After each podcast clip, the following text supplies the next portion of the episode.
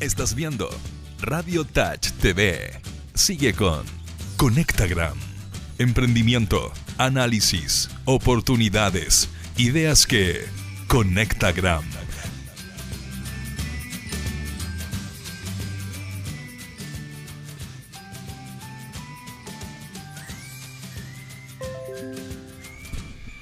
Ideas que conectan así es. Tenemos nuestro programa número 25. Llegamos a fines de agosto. Estamos próximos a terminar este mes, comenzar el mes de la patria. Se nos viene septiembre. Nuevo programa de Conectaram, así es. Estamos acá en este agradable día viernes. Desde las 10 de la mañana, como siempre, todos los viernes estamos en vivo y en directo para llevarles a ustedes este espacio que nació. ¿Por qué nació Conectaram? Porque queremos un Chile más emprendedor. Nacimos para conectar con la actividad emprendedora y difundir iniciativas de interés.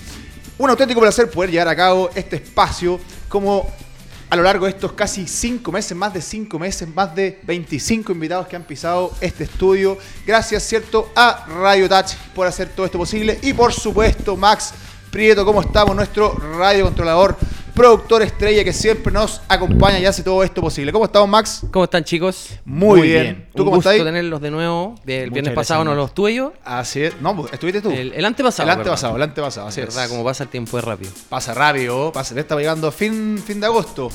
Pero No. en fin, un gusto. Estamos un auténtico placer. Estamos pasando Eso. agosto. Qué buena Eso, frase esa, Maxo, ¿no? ¿Te gusta? Muy buena, muy buena. ¿Cómo te gusta? Y como siempre, estoy acá muy bien acompañado de los dos panelistas estrellas que tenemos en nuestro programa Conectaram. Ambos de chaqueta, ambos de chaqueta. Aló. Me imagino que se les vieron un día con, con hartas reuniones, hartas formalidades, ya nos contarán más Yo tengo, detalles. yo tengo muchos reclamos por mi Vestimenta. atu- mi vestimenta. Ah, ¿sí? Han llegado tirones de oreja. Sí, es que parecete a Aníbal, me dice. Tenés que parecerte un poquito más a Aníbal. Mira, se nos adelantó un poquito. ya lo estaba anunciando justamente el banner. eh, Diego Fernández, ¿cómo estamos hoy día? bien, Diego? muy bien, muy bueno, bien. bueno. Mira, lo más importante del cierre del mes es que em, las ventas. po. Uno tiene que hacer cierre de venta de mes. Así es. Y hoy día es el último mes que se puede vender. Septiembre se viene muy complejo en términos de día. Hay menos días para vender. Así que emprendedores, Mm.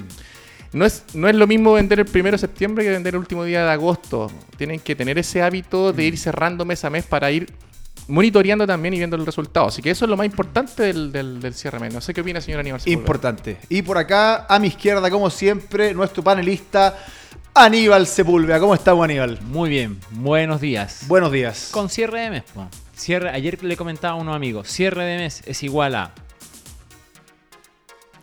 pagar, cobrar y vender. Tal cual. Así es. Que si lo llevamos a otro ámbito, que hoy día tenemos temas tema relacionados a, a- a la agricultura Así y la es. agronomía, es como sembrar, Mira. es vender, regar, es pagar y cosechar es cobrar. Es un poeta este Sí, nivel. otro nivel. Otro nivel. Oye, pero, pero, mira, no puedo seguir tu analogía porque la encuentro un poco compleja para mi cabeza, pero.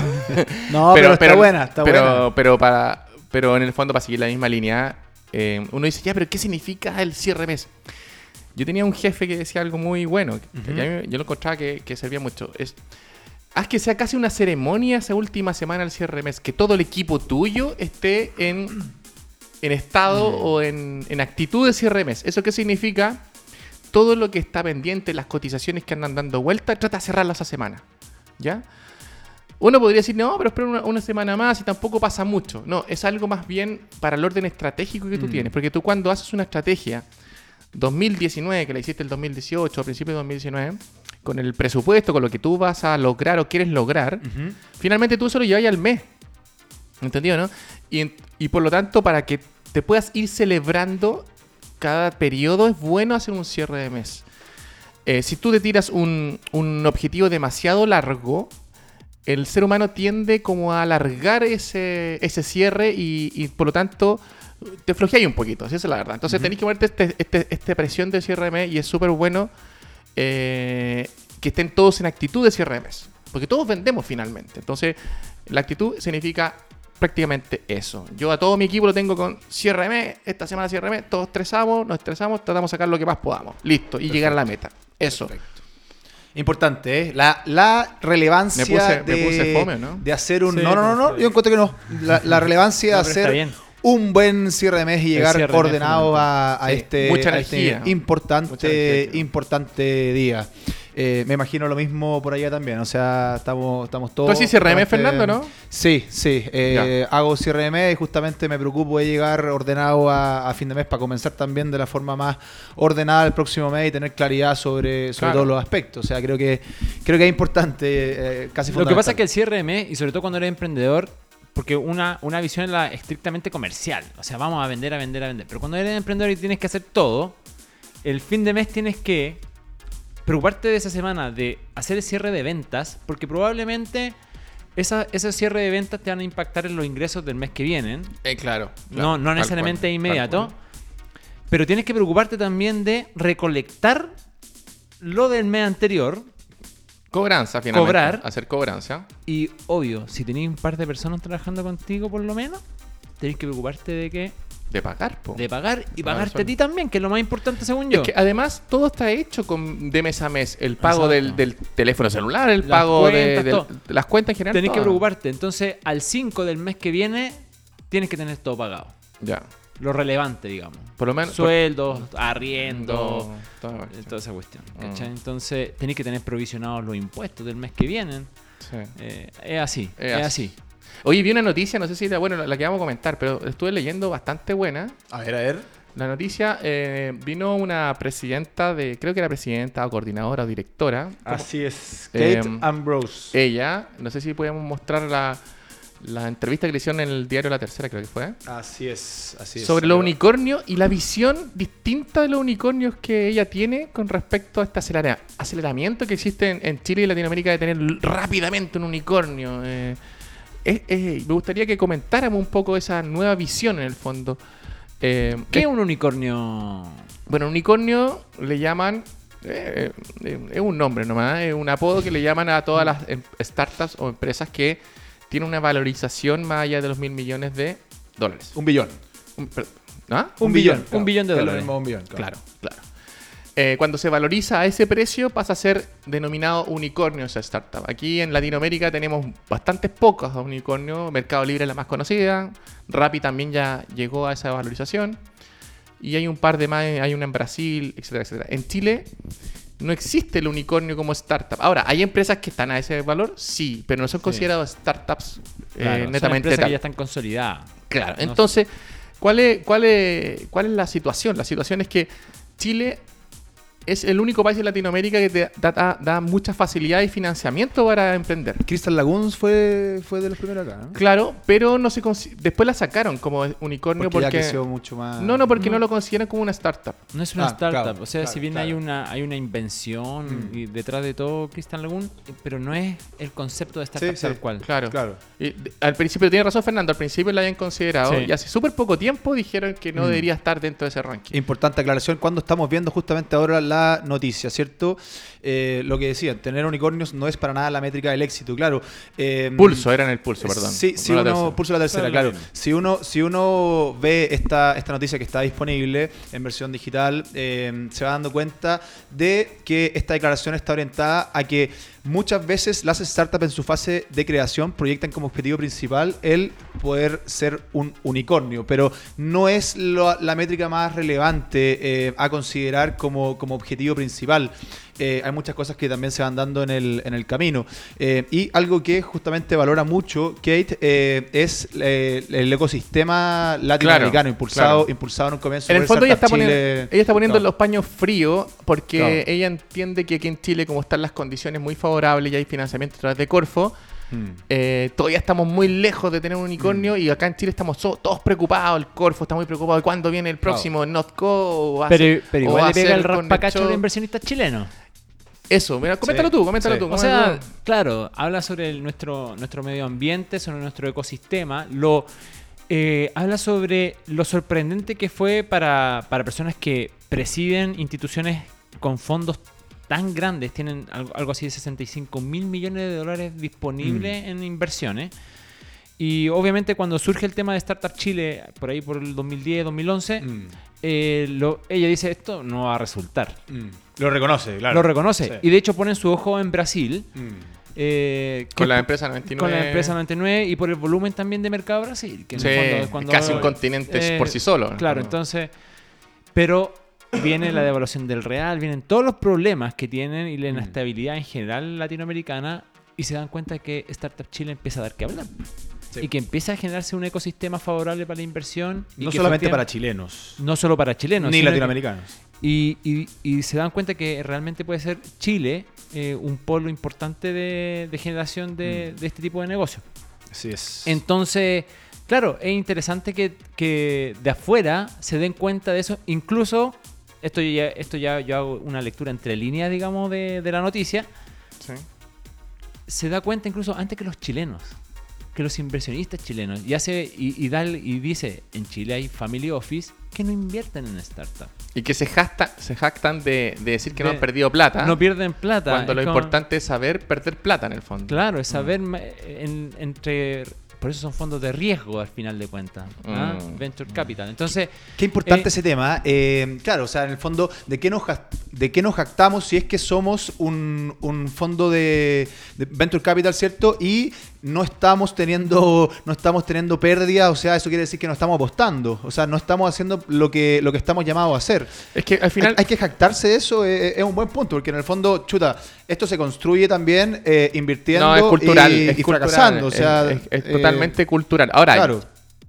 lo, es cultural en, en qué sentido? En que estamos acostumbrados a, a que nuestras inversiones tienen que estar ultra cuidados y no es apostar, sino más bien es no vas a avanzar lo suficientemente bien o a la velocidad que tú quieres como inversionista si no intentas hacer algo o invertir en algo que sea totalmente rupturista. Mm. O sea, eso no va a pasar. Si tú sigues invirtiendo en propiedades, eh, oh, que está Aníbal acá, o en cosas que son muy, Mm. muy conocidas, eh, va a llegar un gallo que le va a chuntar o, o le va, va a apostar por algo un poco más rupturista y te va a pasar por 10. Ahora, esto suena como millones y millones y llevémoslo un poquito a la realidad del 99% de nuestros emprendedores. Yo la lectura que saco acá es, ¿saben qué? No es importante ser unicornio. Porque ser unicornio, y una vez No lo conversé hace mucho no. tiempo con Aníbal, me acuerdo, y con no me acuerdo es como, si tú quieres ser de ese tamaño y unicornio, si lo estás haciendo por fama, probablemente no te va a ir muy bien. Mm. ¿ya? Pero si realmente lo quieres hacer porque es tu sueño y hay algo más detrás, O sea, si quieres llegar a eso como consecuencia de, de- de otro objetivo. Lo único, claro, lo único que tenéis que tener claro es que si tú quieres llegar a ser unicornio, hay muchos sacrificios de por medio que tienes que estar dispuesto a hacer. Y no estoy hablando de trabajar más, ni mucho menos. Es simplemente compartir muchas de tus ganancias y mucho de tu empresa que tú hiciste durante mucho tiempo con otras personas que van a pasar a ser casi jefe tuyo. claro. Entonces, ¿estás dispuesto a eso? Porque no existe unicornio que nació de Diego Fernández y que creció por sí solo. No. Mm. Los unicornios crecen con Venture Capital. O sea, y con directorios pesados que Mm. te ponen plata y te lo exigen. hemos tenido aquí invitados que, que están en ese camino de crecimiento y que nos han contado sus dificultades respecto a lo que es lidiar con gobiernos corporativos Claro, compuestos por inversionistas que apostaron por su negocio, su, su visión y todo eso, pero que al final tenéis que estar lidiando en el día a día cuando no hay números azules, cuando hay tomado decisiones sobre todo de crecimiento, un poco lo que hablábamos con eh, Felipe Walker. ¿puede Felipe? Walker de Felipe Game Walker. Lab, sí. Que nos contaba, o sea, si toma la estrategia de ir a capturar lo más posible del mercado antes de tener ganancias para, para que se produzca ese, ese quiebre en algún punto, chuta, tenéis que aguantar varios añitos de pérdida. Mm. Y eso tienes que lidiar con inversionistas que a veces, un poco lo que hablaba la, la- la presidenta de este fondo, es que como, oye, a veces parece que en Chile no tienen esa cultura, digamos. Claro, pero la, la lectura que yo saco y, y de esto es, es justamente, es el, eh, o sea, ya, ¿quieres ser unicornio? Ya, ya, ok, ¿quieres ser unicornio? Tenéis que estar dispuesto a todo eso. O sea, tener directorio, aunque la gente diga, no, son mis socios, tener directorio y que tú eres el gerente general de, o el CEO de la empresa, significa tener jefes, digámoslo tal cual. Sí, Ujú. así. Porque el directorio decide los pasos a seguir. Tú los presentas, tú pones un, propones algo, pero finalmente el directorio es el que manda. Y normalmente cuando tú tienes que crecer a esa velocidad, el directorio es muy probable que tenga más votos que tú. Muchas veces. Muchas veces. O sea, yo creo que la mayoría de las veces. Claro. Incluso te pueden sacar. Bueno, le pasó. a- Bueno, ha pasado, ha pasado. Sí. Entonces, Ahora- ojo con eso. Ahora, ojo, con igual eso. hay que. Hay, hay- voy a hacer una analogía con, otra, Ya. con otro tema. A ver. Eh, con el atletismo. Ya. Ahora que estás más deportista. Ahora que soy un deportista, claro. Oye, Ya eh, hace un mes ya. 24-7 ahí pensando en deporte, mira. Thais Tomaki Está ahí, toma aquí. es un nombre. Es un finlandés. Registro de los 10.000 metros. De correr los 10.000 metros. Los 10K. Perfecto. ¿ah? Los famosos 10K. Hay registros desde 1847 más o menos, por ahí. Desde ahí que hay registros de marcas. Luego nacen las Olimpiadas modernas, hacia Así comienzo es. del 1900 y qué sé yo. Pero nadie podía superar, y por 92 años que hay registro, nadie podía superar la media hora. O sea, nadie podía hacer los 10.000 metros En menos de media en hora. menos de media hora. Y decían, y habían estudios científicos que decían que era imposible para el ser humano Claro. correr, a, eso. correr a esas velocidades con esa resistencia, qué sé yo. Hasta que apareció un finlandés, Teisto Maki, que en 1939 supera los 30 minutos. Mira. Corre 10.000 metros en 29 minutos, no sé cuánto. ¿Ya desde la analogía? Claro, es Que lo otra- hizo- Otra tecnología. Lo hizo, otra, lo hizo, otras barreras. lo hizo Maki y en menos de 20 años se superó sobre un 10% eso y más de cientos de corredores superaron los 30 minutos. O sea, era, O sea, era algo el- mental. El primero que llegó demostró que 92 Se podía. años la gente corriendo y no es que cambiaron las zapatillas, no. Mm. 30 y- 92 años desde que hay registro, nadie superaba los 30 minutos. Bastó que uno lo superara para que eso explotara. Bueno, el, el- el CEO del año 90 de Coca-Cola decía que poner metas limita las capacidades humanas. Decía, no pongamos metas, porque limita las capacidades humanas. En el fondo es como, si pones una meta, le estáis diciendo a él, "Haz- esto Desde- es lo máximo que puedes llegar, casi. Claro, algo desde- así. ¿Te fijas? Entonces, lo del desde la eficiencia podría resultar muy bueno si es que efectivamente se están cumpliendo las metas y decir, mira, ya, Ya. ahora vamos por más. Mm. Pero hay veces que también No, no, sí, sirven para, Por para eso. alinear, claro. Pero lo que que alinear, voy con la alinear. analogía es que el tema de los unicornios es el ejemplo de lo que yo siempre digo, los ejemplos extremos son el ejemplo de lo posible. O sea, si tenemos, si vemos que en Latinoamérica hay empresas que están surgiendo a ese nivel, en la práctica no significa desde un punto de vista del ecosistema que todos vayan a llegar a eso. Probablemente no ocurra así. ¿Te fijas?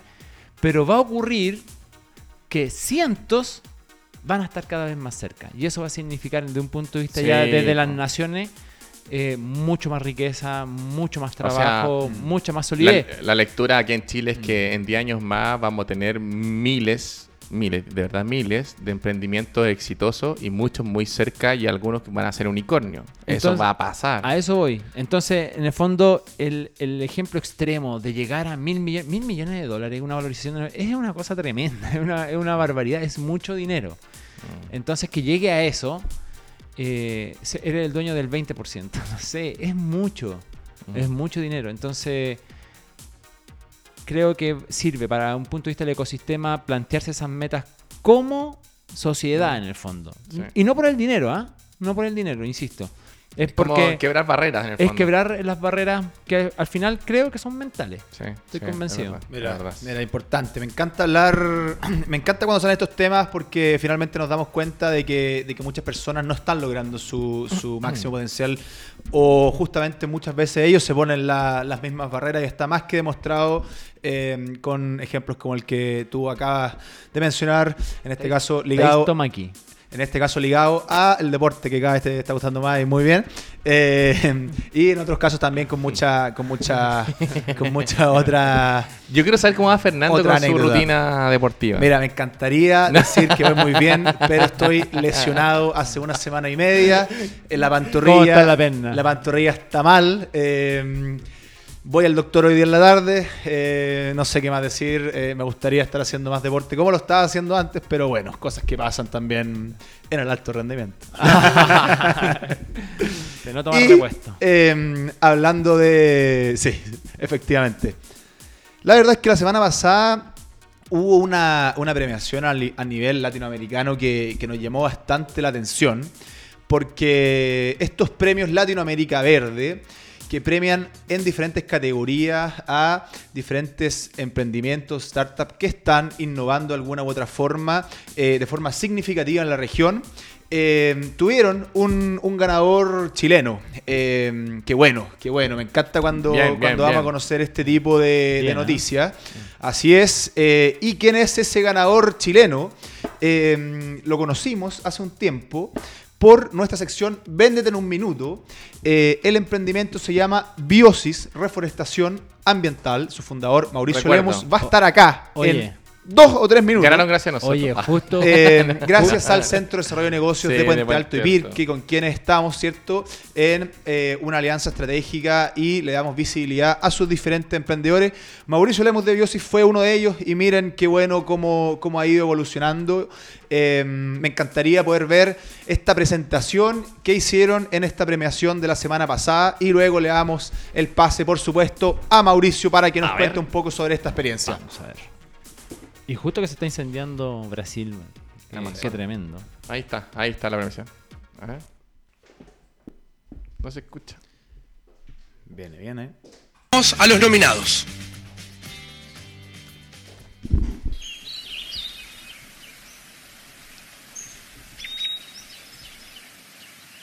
Categoría Bosques y Flora. Los finalistas son Chile, Oasificación, Solución Forestal para la Desertificación. La desertificación es la degradación del suelo. Es causada fundamentalmente por sobreexplotación o por causas naturales. Una de cada tres zonas en el mundo es altamente vulnerable a la desertificación. Biosis restaura ecosistemas degradados mediante técnicas modernas de recolección de agua, suelo, semillas e incorporación de nutrientes para revertir los procesos de desertificación y revalora los recursos naturales enriqueciendo los bosques. A su vez, trabaja estratégicamente con la empresa privada en proyectos de compensación ambiental. Argentina, maderas plásticas Ecogénesis. La fabricación de maderas plásticas Ecogénesis es un sustituto confiable y ecológico para la madera natural. Es un producto que se adecua a todo uso por su funcionalidad y apariencia. Es elaborado con plástico reciclado, recolectado de los desechos sólidos de las ciudades y de las industrias, y es utilizado para la fabricación de postes rurales y pallets plásticos resistentes a altas temperaturas. Es un producto 100% ecológico, reciclado, reciclable y reutilizable. Brasil, aula en campo. Implementar un aula en el campo es una herramienta poderosa para el desarrollo y la conexión directa de los jóvenes con la naturaleza y la protección ambiental. Es en esta palpitante zona verde, en medio de la naturaleza, donde todo se transforma en una verdadera sala de clase y un laboratorio vivo a través de vivencias que los estudiantes Muy bien.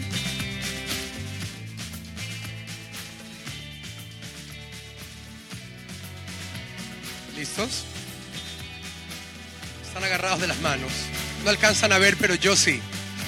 Es una emocionante y linda imagen. Acá Listo. Señoras y señores, el ganador en la categoría Bosques es Chile. Ahí está el momento.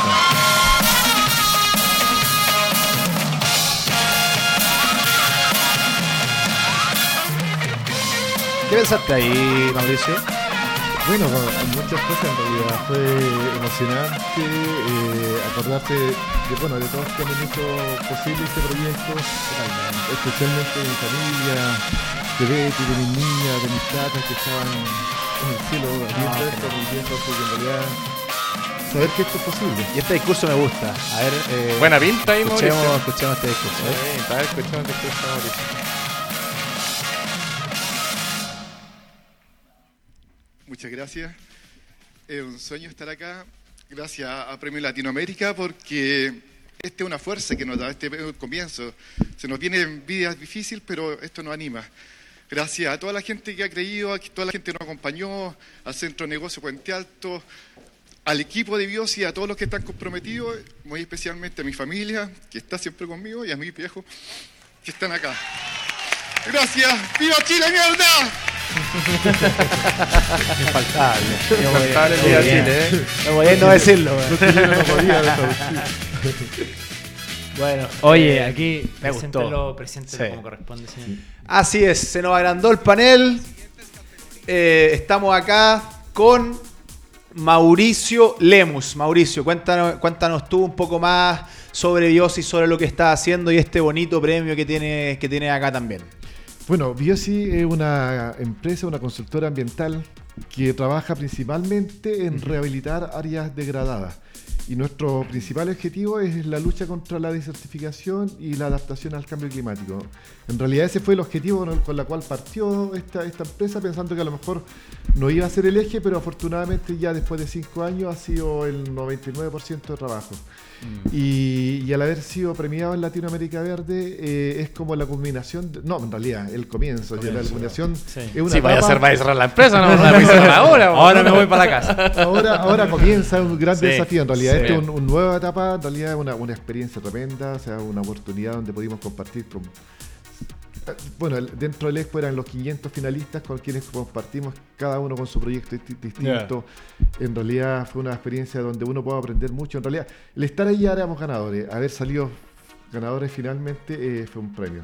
Y bueno, y de Chile fuimos, fuimos finalmente cuatro los ganadores, en distintas categorías, en océano, en desarrollo humano, en energía, así que en realidad una, una buena... Ah, se habla bien de los buenos emprendimientos que hay en Chile, parece, Sí, ¿no? afortunadamente sí, este año Mm. fuimos ganadores, eh, otro año han sido otros países, en realidad créeme que, créeme que ahí todo lo que está Oye, ¿el premio qué era? Más, más allá del... Oye, lindo, lindo Sí. galardón, lindo premio. Apa- aparte de- del galardón, ¿qué, qué otra cosa? ¿Hay algo más adicional en el premio? Mira, el- el- el- habían varias cosas. En realidad, en este caso, los ganadores eh, teníamos el galardón y un poco el reconocimiento. Y ahora, el, el proceso de este premio había harto, un proceso donde había una capacitación, había encuentros de negocio. eh, hay gente que también, por ejemplo, ganó el, eh, ir, ir a Estados Unidos a, a- a- a- Ah. a mejorar su empresa. Acelerar en el este proceso. caso, en realidad, más que un premio económico, más que un premio, eh, eh, es la iniciativa, es la fuerza que te da para seguir trabajando en esto, en realidad. Sin duda. Perfecto. El reconocimiento Sí. también, Sí. la exposición. Cuando, cuando partiste emprendiendo, probablemente,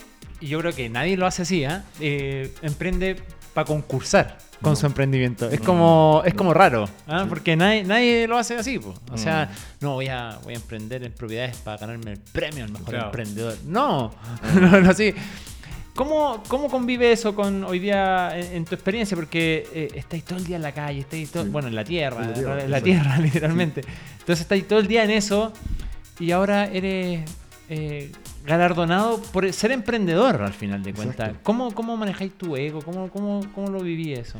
Mira, yo eh, llegamos con, con- con esta idea de decir, mira, ya no, no. Nosotros no estamos para, para salir en la tele, para estar en la radio, para estar en revistas, ni para estar. No, en realidad nosotros estamos porque queremos impactar. Este, este, este emprendimiento nació, nació de la nada. ¿Cuándo nació, Mauricio? Hace cinco años atrás, en condiciones bastante difíciles. O sea, los primeros años fueron muy difíciles. Se habla que los emprendimientos del tercer año co- cobran vida. Los primeros dos años, créeme que fueron muy difíciles. Esto Mm. Partió solo. Hoy día somos 60 tenemos un equipo con 60 personas trabajando en la rehabilitación Mira, qué ambiental. buena. De hecho, Wow. de hecho, cuando partí, Comenzaste tú solo. partí solo. Y cuando partí este proyecto siempre dije, yo lo voy a dedicar aunque sea un 10%, un 5% en trabajar con la conservación de suelo, en trabajar contra la desertificación.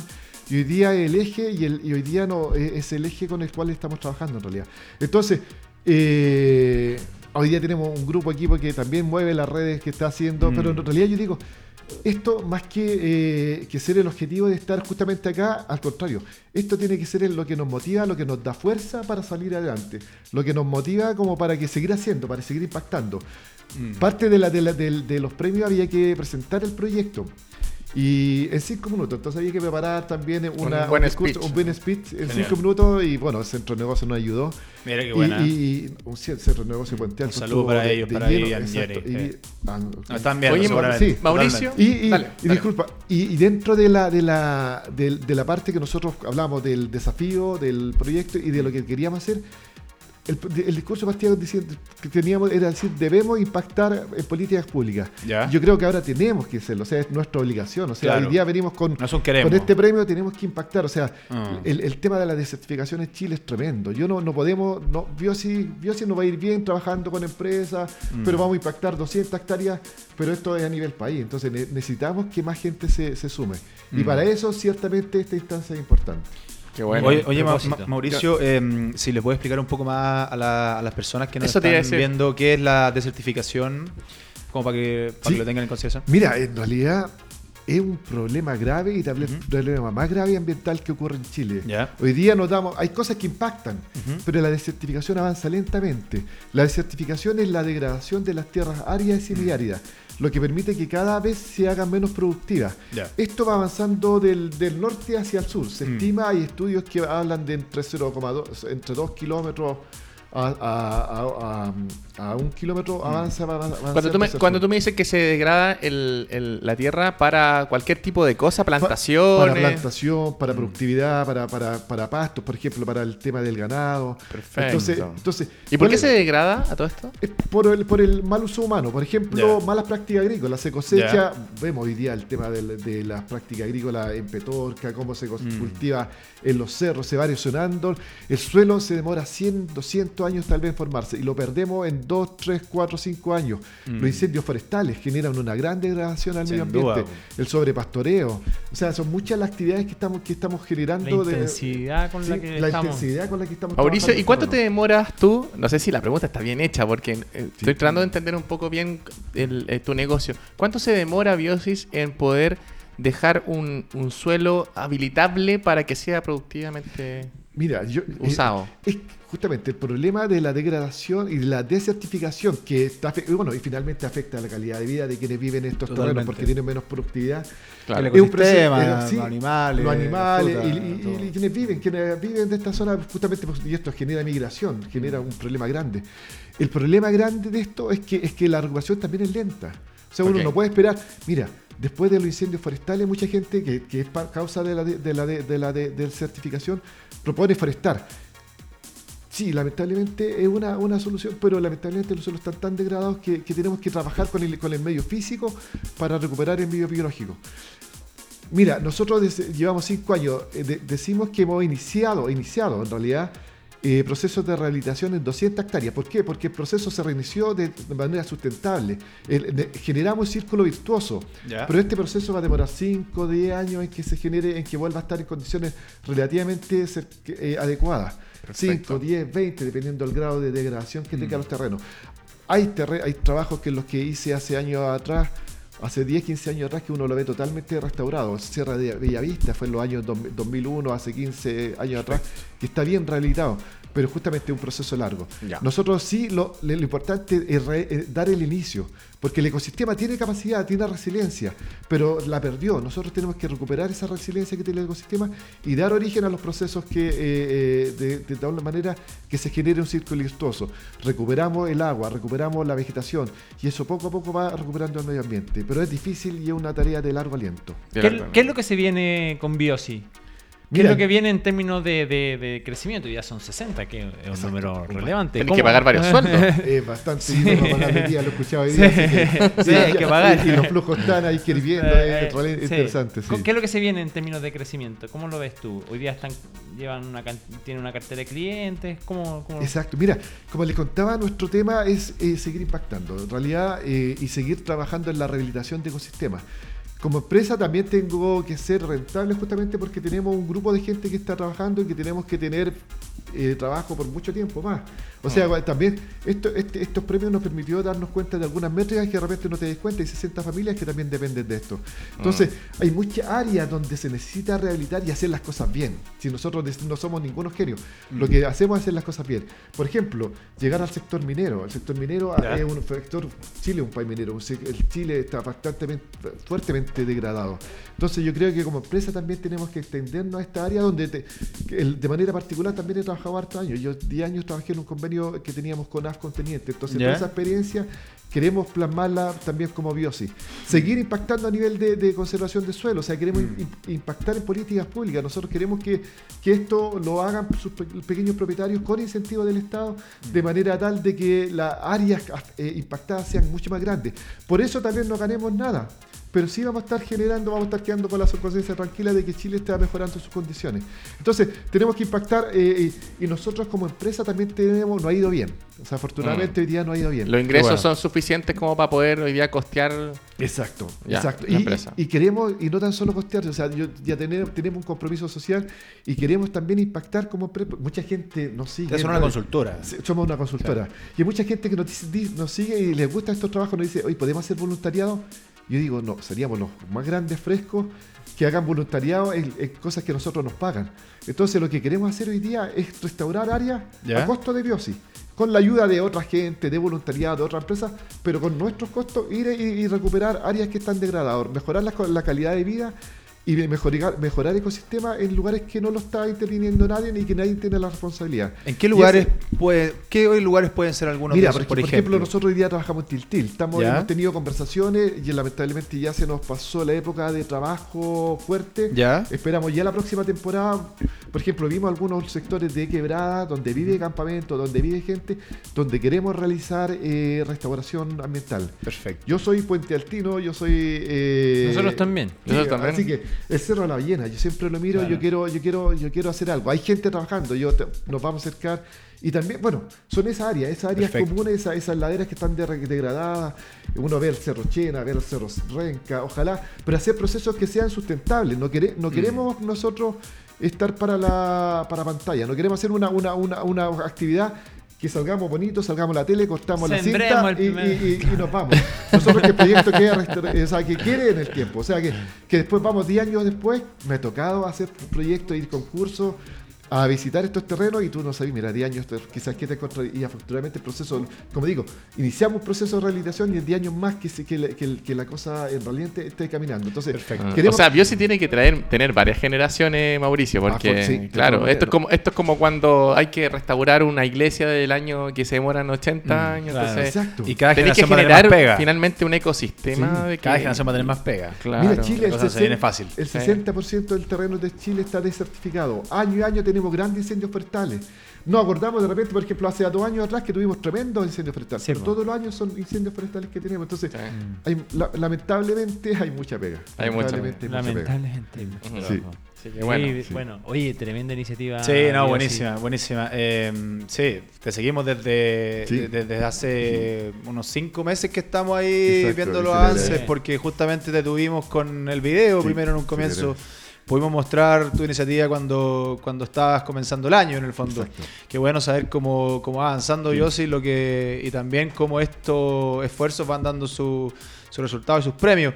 Mauricio, em, ¿cómo ha sido tu, tu camino emprendedor? Em, ¿Con qué dificultades quizás te, has percatado? ¿Qué, te ha, qué ha ido descubriendo también? Y, qué consejo le podrías dar a, a las personas, ¿cierto? Que, que están en su oficina, en sus casas, que, tienen un emprendimiento inicial o que tienen muchas ganas también de comenzar uno.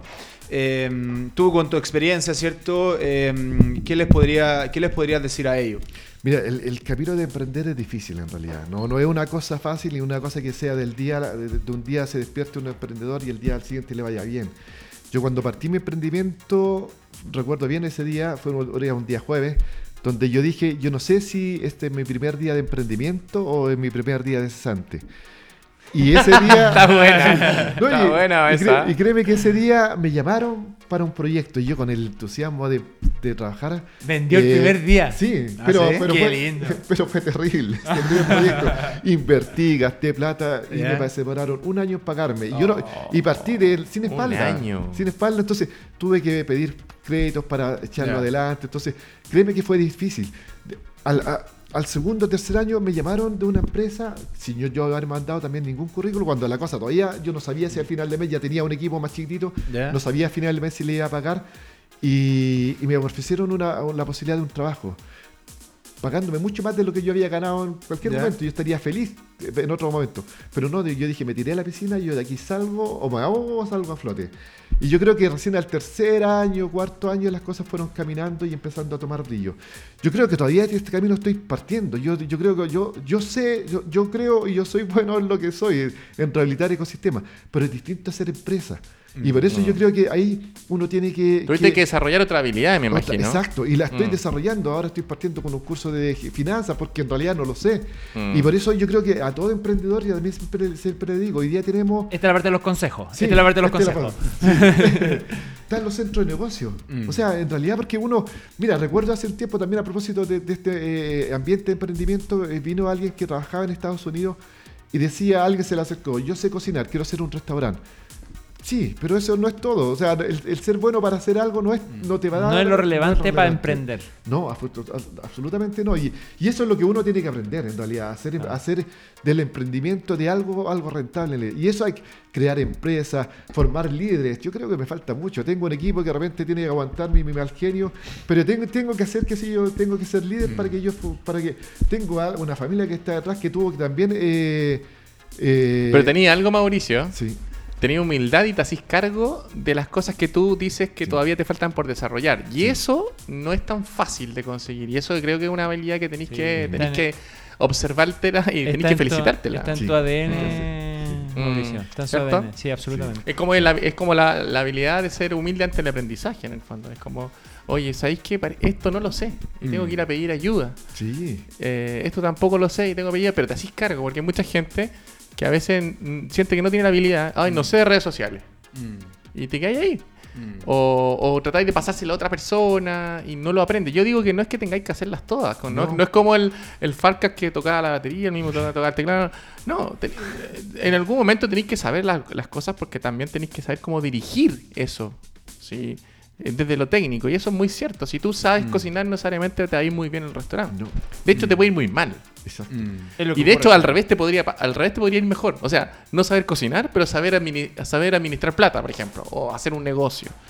Entonces, lo primero es lo que dices tú, a veces, y eso lo perdemos a veces nosotros los emprendedores, de pensar de que sabemos mucho en lo técnico y eso soy el gurú de esto y a mí me va a ir bien. Y no, realmente las habilidades que hay que tener son otras. Tú antes de emprender con Biosi, hace cinco años atrás, eh, ¿estabas empleado? Sí, sí, Ya. sí, sí, ¿Y siempre- cómo fue la- el paso por temas familiares de...? de- de- Eso, eso es un tema, porque tú, tú, tú te- o sea, tú te lanzas a la piscina, pero se lanza toda la gente que está detrás tuyo eh, con- contigo a la piscina en realidad. Y eso es clave, en realidad, el, el entender que tener un equipo, que un- una, una familia que te está acompañando, que, que corre el riesgo en realidad, y que, y que te tiene que aguantar. Yo te digo, el primer año, yo de, el primer año en realidad yo estaba en la casa, siempre he trabajado, tengo mi oficina en la casa y la sigo teniendo. Perfecto. Porque te tiene que aguantar el mal genio, los malos ratos, la, la preocupación, o sea, muchas, mu- muchos días, eh, y voy a seguir muchos días más durmiendo mal, y, y, y, mucha- y lo que pasa, Hay estrés, hay es estrés. Eh. O, o de repente mi, mi, mi, mi, mi- justamente mi círculo más cercano, que, que, que uno está, pero no está. Mm. O sea, yo de repente estoy en la hora 11, no me llaman a tomar once, y yo estoy ahí trabajando y, Mm. y vuelvo y pegado al teléfono, entonces es Mm. difícil en realidad, es difícil porque ellos, y, y lament- y- y- y lamentablemente también... Pero estaban todos felices contigo recibiendo Sí, el premio. Sí, sí, no, y felices Ah. porque fueron parte y me acompañaron todo este tiempo. Y si no está, y si Bonito, no están ellos lindo, detrás, no, lindo. no, no, no, no es imposible salir adelante. O sea, si no Mm. tenía un equipo que te da la fuerza, no es imposible salir adelante. Eran los más felices que estaban ahí saltando y, y disfrutando. Sí, la, la, No, aparte en otro país es Sí. como todo, tiene toda una, No, y un- una connotación una distinta. ceremonia espectacular, en realidad No, fue un bueno. sueño, en realidad. Los todo. mexicanos son buenos para eso, Sí. para No, la no, bulla. no, no, ecuatoriano, ¿no? ecuatoriano, Sí, ecuatoriano. ¿Ecuatoriano eran? Los mexicanos también. Los mexicanos Oh. También. No, los ecuatorianos en realidad son más o menos. ¿ah? Los ecuatorianos en realidad son más o menos, Diego. Bueno, son mejores, son mejores para eso, son mejores son eso. No, pero Mauricio, la verdad, felicitarte eh, a nombre de nuestro equipo, a nombre, me imagino que también todos quienes están viéndote ahora eh, están contentos también de en parte verse reflejado en todo este esfuerzo que estás comentando, ¿cierto? Eh, en el fondo lo que has tenido que construir para pa- para llegar a esto. Te, te vuelvo a felicitar. Eh, esperamos que haya más iniciativas así como las tuyas. Eh, un abrazo, ¿cierto?, para el Centro de Desarrollo de Negocio de Puente Alto, que también han estado muy presentes contigo. Eh, y nada, la verdad, más que invitado a seguir actualizándonos sobre, sobre cómo sigue Biosis, nos interesa Sí, saber. sí. Eh, y muchas gracias por estar hoy día acá en Conecta. Instagram. No, gracias a usted. Bueno, tenemos visita pendiente a terreno. Así que es, hemos sí, quedado- sí, tenemos tenemos más que visita vender terreno. Tenemos. Tira la oreja nomás po. por acá. Y- y- Avísanos, avísanos, Sí, Mauri. sí, y invitar también a todos que están en emprendimiento con, con sentido social, con sentido de medio ambiente. Esta oportunidad yo creo que es una gran instancia del que nos da, lo que nos brinda Premios Latinoamérica para Sin todos duda. los latinoamericanos. Eh, hay muchos latinoamericanos ya viendo hoy día, ya las redes están moviéndose, porque, no, porque nos motiva. O sea, como dice el, el dicho, cambiar es posible. O sea, Mm. si juntos podemos cambiar este mundo, tenemos que hacer algo por eso. Genial. Muchísimas, muchísimas Maestro. gracias, maestro. Y que sea Eh, de Puente Alto mejor. De todas maneras, sí, que no parezca solamente en las Claro. noticias policiales. Eh, las noticias. Más que invitado a seguir, a seguir viéndonos, Mauricio, si quieres te puedes, te puedes quedar acá, el programa sigue. Eh, seguimos con el mismo tema, eh, o similar. Vamos, Eh, pasamos de reforestación agricultura y, nueva, y novedades, tendencias en la industria agro, justamente. Así es como en nuestra sección Véndete en un minuto, esta La sección que nació... que. Eh, sí, por favor, ojo con el Véndete en un minuto. Esta sección que nació para que diferentes emprendimientos nos puedan contar sobre sus iniciativas. Eh, pitch comercial en un minuto. Queremos conocer A más ver. ahora sobre Vamos a ver. Agric Drone y su fundador Jaime Nieto. ¿Qué tal? Mi nombre es Jaime Nieto, Muchas soy gracias, ingeniero agrícola y soy fundador de Agrictron.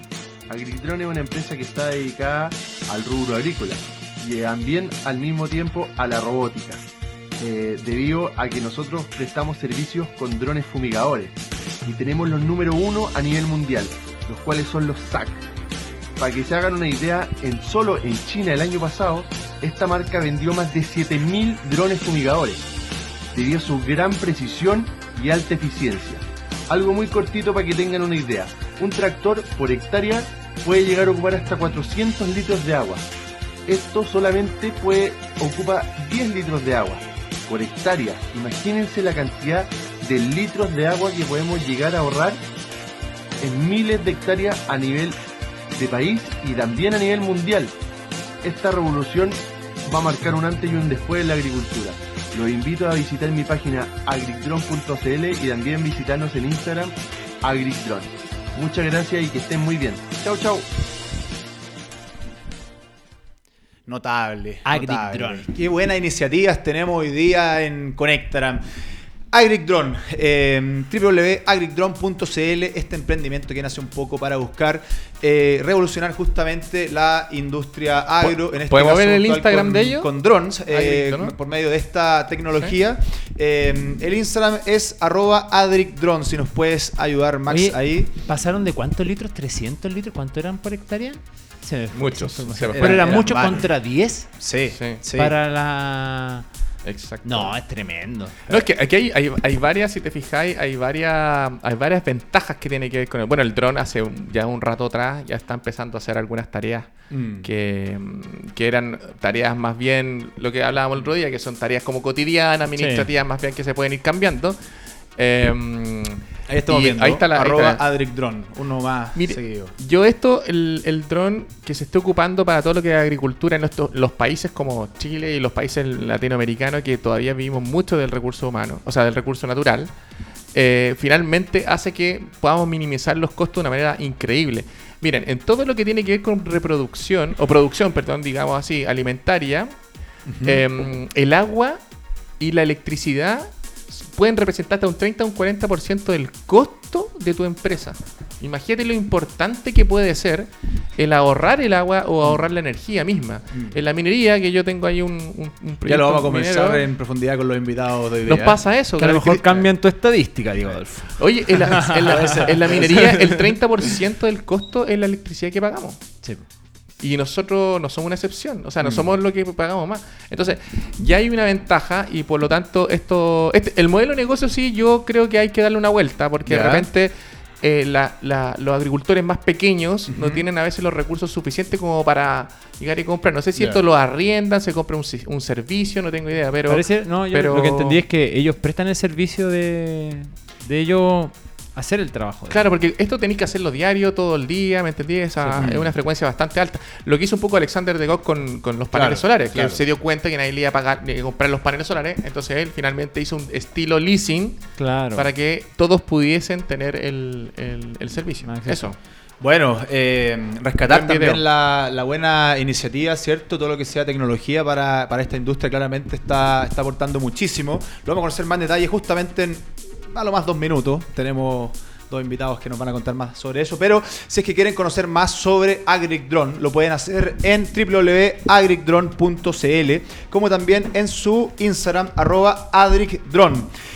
Pueden conversar con Jaime, contarle cualquier tipo de duda eh, que tengan o si es que quieren simplemente conocer más. Ahí está. eh, y que bueno conocer más tendencias e innovaciones en la industria agro. Y justamente por eso, porque como ustedes pueden ver quienes todos nos están viendo, escuchando. Nos llenamos. en su oficina, en sus casas, el panel creció. eh, y así es como tenemos a dos tremendos invitados.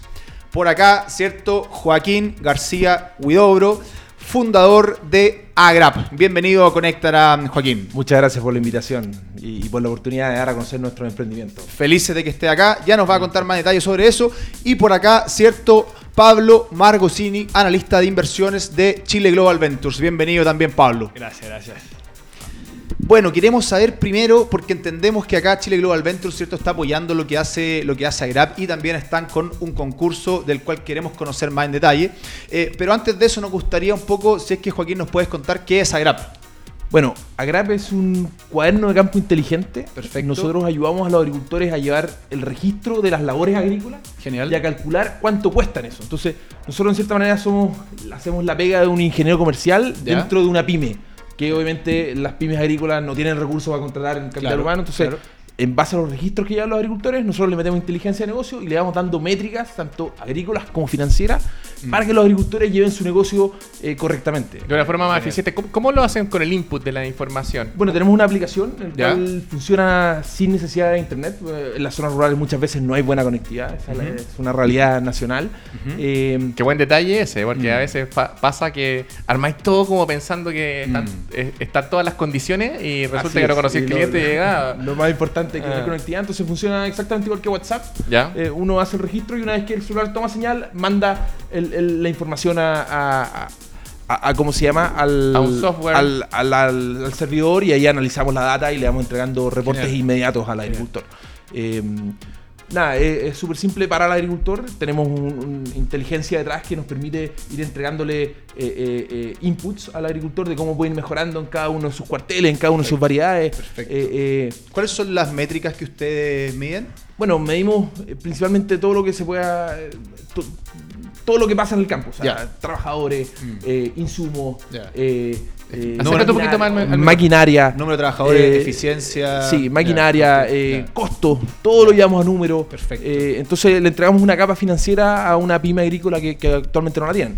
Eh, de hecho, por ejemplo, el tema de los drones, eh, hay un tema no solamente que, que- que ocupa menos, menos litros, eh, la dosificación, Mm. eh, sino también eh, está relacionado con la oportunidad, en el momento oportuno hay que hacerlo, que ya esto es ne- netamente Ah. agrícola. Entonces, Mm. ¿por qué? Porque, por ejemplo, uno riega y hay que hacer una aplicación de un fertilizante o un insecticida, lo que sea, cualquier insumo, y uno no puede entrar con tractor porque el, el- el terreno está mojado y el tractor se puede quedar pegado y eso, en cambio, el dron hace que uno pueda entrar en cualquier minuto y sea mucho más eficiente. Entonces nosotros vamos detectando esas brechas de cuándo hay que hacer lo- las aplicaciones, cómo hacerla de la manera más eficiente, más barata. Perfecto. Eh, eh, ¿Cuán- cuán- ¿Cuántos agricultores, no sé si existirá como un, un censo de agri- pequeños agricultores? ¿Cuántos Mira, agricultores en hoy día Chile, podemos en poder atacar? a- Chile, en Chile hay 350.000 agricultores. Ya. Eh, pero grande, mediano. sí, principalmente el fuerte eh, son pequeña agricultura campesina, prácticamente eh, eh, agricultura de subsistencia. Perfecto. Pero hay un grupo que son es la mediana agricultura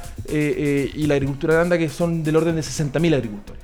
Ese es nuestro público objetivo. La, agricu- o sea, mi- la gran cantidad de nuestros clientes son empresas familiares, un papá, un abuelo, un, Ya. un- un- un nieto, que, que- que tienen 30, 40, 50 hectáreas, principalmente frutales, eh, y se dan cuenta que hoy en día eh, eh, el negocio es más ajustado y hay que medir qué es lo que está pasando. eh, muchas veces negocios de alta inversión como es la agricultura se están manejando como una panadería, como, Mm. como un boliche de la esquina Sí. y, y eso al fin y al cabo no, no corresponde. ¿En qué momento los agricultores pueden acceder a la, a la información? ¿Hay, ¿Hay periodicidad o puede ser en cualquier momento? No, en cualquier día? momento nosotros de igual forma les mandamos reportes semanales y reportes mensuales al agricultor de qué es lo que está pasando en, en- en su, en Perfecto. su campo, eh, pero la información está siempre disponible, está siempre online. Entonces, genial. si te roban el computador, tú... Lo bueno, lo bueno es que es súper escalable. po. Así es, así es. De hecho, estamos en este minuto con uno de mis socios, eh, es, mitad ecuatoriano. Mira, y- hemos tenido harto, Donde son hartos grandes comentarios los sobre eventos. Ecuador hoy día, sí. Donde los eventos son así tremendos, mejor que en México. Así es. ¿Y cómo se llama? Y estamos con un piloto en este minuto en, en- en Ecuador. Entonces Ya, nos permite poder manejarlo desde acá, eh, todo remoto. eh, bueno, y, en cierta manera nosotros tenemos clientes a, a lo largo de todo Chile. Perfecto. Y todo lo manejamos remoto. Entonces, igual hay que muchas veces hay que ir a visitarlo, darle un empujoncito, Lógico. pero, pero, pero la gracia es que es escalable. Es Y me que quedo con buscando. me quedo justamente con eso, Joaquín, con la escalabilidad de Agrap y en ese sentido es que también queremos saber un poco más eh, qué le interesó, ¿cierto?, a Chile Global Ventures de Agrap y, y en ese sentido qué es lo que ven en ellos para... Esta es la declaración de amor. para- ¿Cómo Claro. surgió la- cuéntanos cómo surgió el amor. Así es. Bueno, eh, Agrap entró de partida a nosotros al, al portafolio en una convocatoria súper parecida a la que estamos llevando ahora. Perfecto. El año pasado en una convocatoria que se llamó Generación Impacto que llevamos con Entel. Ya, buenísimo. Y bueno, en- en- es, nosotros siempre estamos buscando eh, innovación dentro de las áreas que son competitivas para el país. Genial. Y lógicamente, como menciona aquí Joaquín, la agricultura es una, una, un área súper importante para nosotros. Tremendamente grande también a nivel a nivel país, ¿cierto? Eh, mencionabas... hay, hay- hay como una tendencia en el mundo de agricultura y, y corríjame si estoy equivocado, pero de hecho como están las fintech, están las insurtech, están las proptech, también hay una que se llama Claro, la ah, Agtech. ¿cierto? Ya. sí. Y eso acá en Chile, ¿quién- quién- ¿hay alguna organización que esté como tratando de, de empujar la agricultura desde el mundo del punto de vista de innovación y tecnología? O sea, yo diría que todo el ecosistema del capital emprendedor está buscando soluciones de este tipo porque tienen una capacidad de escalar súper grande dentro de lo que es el país. Eh, aparte, tienen una, por lo general, van de la mano con una connotación súper sustentable. Porque por lo general traen, traen consigo eh, ahorros en agua, uso más eficiente de lo que sean los pesticidas, incluso menos pesticidas y ese tipo de... de- de Claro, porque, porque nosotros la agricultura que conocemos en Chile y en Latinoamérica en general siempre se ha hecho de la misma manera y Claro. los cambios son bastante bastante chicos, digámoslo así, desde, no sé, eh, que ahora un tractor un poquito mejor, que ahora es- es- esta tendencia tiene, que ver no solamente de automatizar muchas muchas cosas que se pueden automatizar, sino también hacerlo más sustentable. Claro, me imagino, gastar menos agua, energía, ocupar energía limpia, etcétera, etcétera. Entonces, yo no sé, ¿ese es el camino que ustedes están buscando como Chile con el frente? Sí, es, sí, exacto. Nosotros tenemos, dentro de una de nuestras áreas de, de financiamiento, nuestra línea de financiamiento, tenemos varios proyectos que, que se relacionan con, con esta temática. Principalmente con lo que es la reducción de- del uso de agua y la optimización de los recursos hídricos. Ah, perfecto. Genial. Eh, mira, Pablo, eh, entendemos que hay un concurso ahora, ¿cierto? Eh, y en ese sentido también tenemos Un video eh, que queremos que en parte nos cuente un poco más sobre él, porque después te queremos hacer un par de preguntas porque está súper interesante. A ver, Max, si es que... Bueno, eh, Inventing the, the Future se llama, ¿cierto? Exacto. ¿De qué se trata? ¿De qué se trata? Es, bueno, Inventing the Future es la convocatoria oficial de la APEC Perfecto. 2019. Ujú. Eh, Chile Global Ventures en conjunto con la Ujú. que es la asociación de empresarios que asesora a la APEC. Ya. Estamos liderando este, este esta convocatoria eh, con, la, con el apoyo de Entel y CNPC. Perfecto. Estamos buscando emprendimientos de todo el mundo, dado que en el contexto de la PEC, eh, que quieran escalar, expandirse al mercado latinoamericano, Genial. basado en Chile, claro, y que, que tengan soluciones que se relacionen principalmente con lo que es la transformación digital y la economía circular. ¿Tienen que tener las dos o puede ser una de las dos? Cualquiera de las dos. Vamos a ver el video y después seguimos con las preguntas.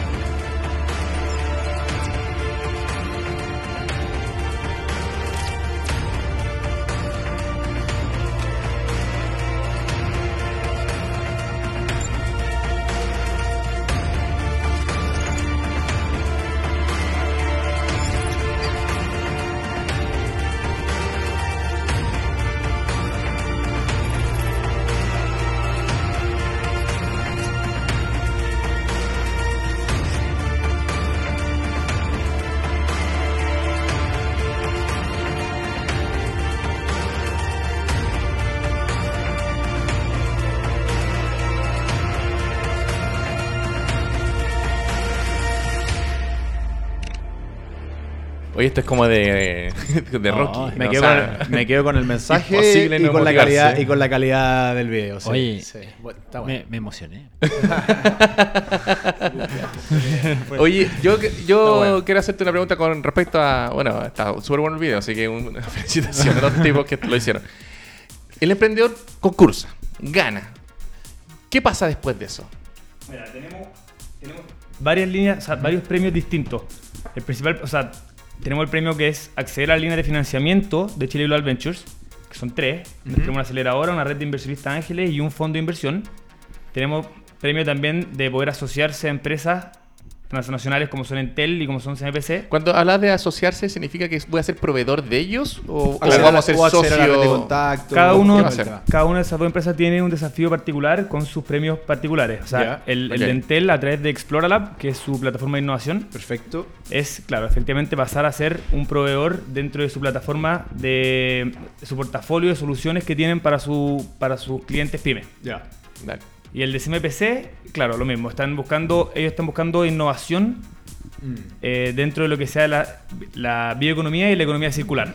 Porque, en- claro, en lo que son las líneas productivas de papel, celulosa y tissue, ellos no se quieren quedar atrás y quieren, claro, ya el siguiente, el siguiente paso. Pablo, men- cargo. mencionabais que hay, hay tres fondos, ¿cierto? Eh, aceleradora, después y después, ¿cierto? Eh, Claro. ¿En qué, cómo, cómo una startup puede postular, o, sea, puede ver a cuál de estos finalmente postular? Toda la información está súper clara en todo caso en inventingthefuture2019.com Ya lo saben, entonces ahí para que lo puedan ver también, perfecto. y uno puede postular a cualquiera de las tres líneas. Ya. No son excluyentes. Ya, genial. Está todo ahí, están las bases, están los formularios distintos. Va a para depender del perfil de tu, Claro, de tu emprendimiento. De- depende tamaño, mucho. claro. La, Ya, la sí. aceleradora claramente es para empresas que están en una etapa más temprana. Ya, Incluso nosotros de repente entramos con empresas a la aceleradora que están sin venta, se inventa ya. en etapa de MVP. Ujú, Y nosotros de ahí administramos, administramos un fondo Corfo, un SAF-I, Perfecto. que es hasta 60 millones. Sí, en dos etapas. Claro, Mm. claro, en base a unos hitos, Ya, el buenísimo. tema que tenemos ahí con el portafolio management. Em, después la red de inversionistas ángeles, claro, son empresas que estén buscando escalar, que por lo general necesitan tener un poco más de tracción. Nosotros Sí. vinculamos aquí lo que es el ecosistema de startups con el ecosistema de inversión ángel. Y el último es el fondo de inversión Clean, que claro, que ahí también requiere un... lo- los tickets son sucesivos, las inversiones, son un poco más grandes cada vez. O sea, hay que pasar por la etapa en el fondo. No necesario, no, ¿No? es necesario, no, no, no. Pero hay O sea, que saber dónde está ahí. hay que En el tener momento de dónde uno está, claro. Estuvimos conversando justamente con Sebastián Díaz de Chile Global Ventures y Saludos SEA. y con CIPE, eh, que está- ellos Oye, están siendo quiero- apoyados quiero- por Oye, el Fondo una Saludos para ellos también. Yo quiero hacer una pregunta. Hay varias preguntas por acá, a ver, Sí, por sí. favor. Al que- emprendedor, para el tener- No, emprendedor. al emprendedor. Oye, vamos por acá. Joaquín, mira, eh, un poco eh, retomando tema. Eh, digitalización. O sea, todo tiene que tender a lo digital, todo va hacia allá. Yo no sé, no tengo estadísticas, pero seguramente tú las tení o, o la sensación yo creo que el termostato debe ser más o menos similar. La- el, el analfabetismo digital en zona agrícola o en rubro agrícola debe ser altísimo. Muy alto. Entonces, ¿cómo es el desafío? ¿Cómo ha enfrentado usted el desafío de alfabetizar primero digitalmente para luego avanzar con la aplicación y todo eso? ¿Cómo, cómo ha sido esa experiencia con tus clientes al final de cuentas? Bueno, como decías tú, eh, hay una brecha digital muy grande. Eh, aparte, eh, normalmente en, en- en agricultura, eh, la gente que trabaja es de edad un poco más avanzada, entonces tampoco son muy amigos de la tecnología, pero eso, obviamente está cambiando. Eh, pero hay un desafío de diseño tremendo. O sea, hay que eh, generar soluciones eh, con un diseño muy fácil de utilizar, que sea amigable, que sea lo más simple posible y que de toda la parte compleja el, el agricultor no la vea. Entre más fácil es de usar y más amigable, obviamente la posibilidad de éxito es mucho mayor. Nosotros, Oye, yo me imagino, siguiendo la misma línea, porque yo digo, ¿cómo será el canal de venta?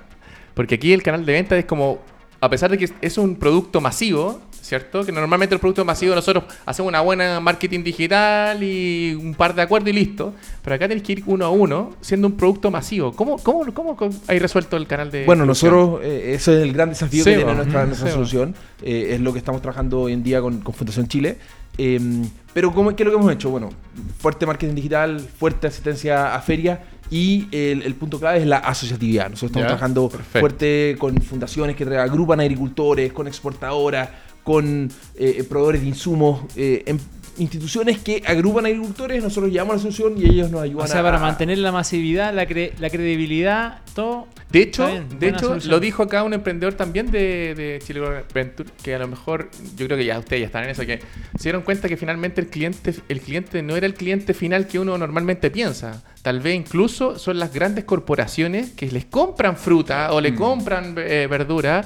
¿Me entendí o no? Así es, nosotros manejamos mm, información súper relevante para los procesos posteriores de, de la agricultura, sobre todo lo que es la exportación. Entonces, eh, ahí estamos trabajando con, empezando a trabajar con exportadoras para, para poder lograr eso y, y- y que la información que está levantando el agricultor, que le sirve para poder administrar mejor su, su- su campo, eh, también le sirva para los procesos siguientes, que es la, la- la- la exportación y comercialización de fruta en este caso. Mm, Oye, y ya- hablemos ya, te voy a meter al negocio mismo. ¿Cuánto, cuánto años lleva ya? Nosotros llevamos eh, un poquito más de un año y medio. eh, Ya. Salimos al mercado en agosto del año pasado, llevamos un año vendiendo recién. Ya. Eh, ¿Y, ¿Y dónde y estaba hace dos años? empresa? Espera, espera. ¿Cómo? ¿Hace dos años ¿Como- dónde como empresa? estaba? Sí, como empresa, por supuesto. ¿Ya hace dos años dónde estaba ahí? Hace dos años estaba administrando un campo en el sur. Ya. Sí, Ah, sí, en sí. Parral. Ya. En Parral, mira Sí, que. familia de agricultores. eh, Ya. eh, ¿Y cómo se te ocurre esta cuestión?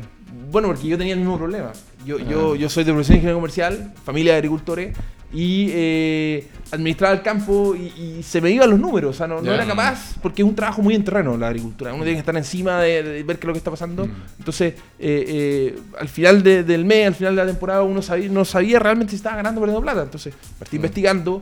Eh, con los mismos vecinos, con otros agricultores, y me decía, no, mira, tengo una noción de más o menos, estoy ganando, estoy perdiendo, pero, pero realmente no sé. Mucha información en el aire, Exacto. pero no estandarizada. Exacto. Entonces, eh, con eso partimos ahí con, con un- un- mi, mi socio, partimos investigando cómo poder mejorarlo y llegamos a la solución que tenemos hoy en día. Eh, hemos pasado por, por varias etapas, partimos por, por FIA, por la Fundación para la Innovación Agraria, después por, por Startup Chile y ahora acabamos de entrar a, a Fundación Chile. ¿Y cómo fue el proceso? Porque esto, esto es un tema que ha sido recurrente en, en algunos capítulos. Gente que, eh, personas que comienzan su emprendimiento desde una experiencia personal como te pasó a ti.